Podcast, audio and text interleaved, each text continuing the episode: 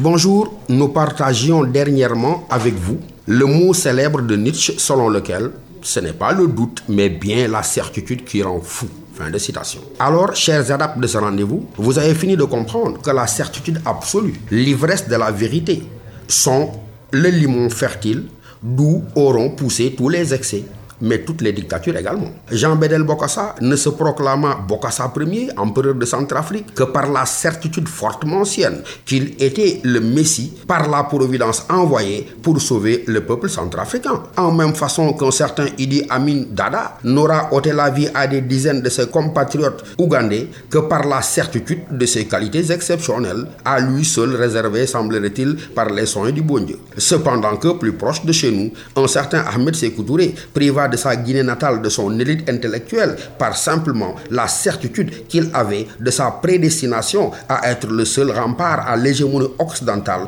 en même temps que le miracle humain réservé à la Guinée par Dieu seul. Alors, goûter aux vertus du doute libérateur et échapper aux affres du dogmatisme arrogant, telle est la leçon du jour.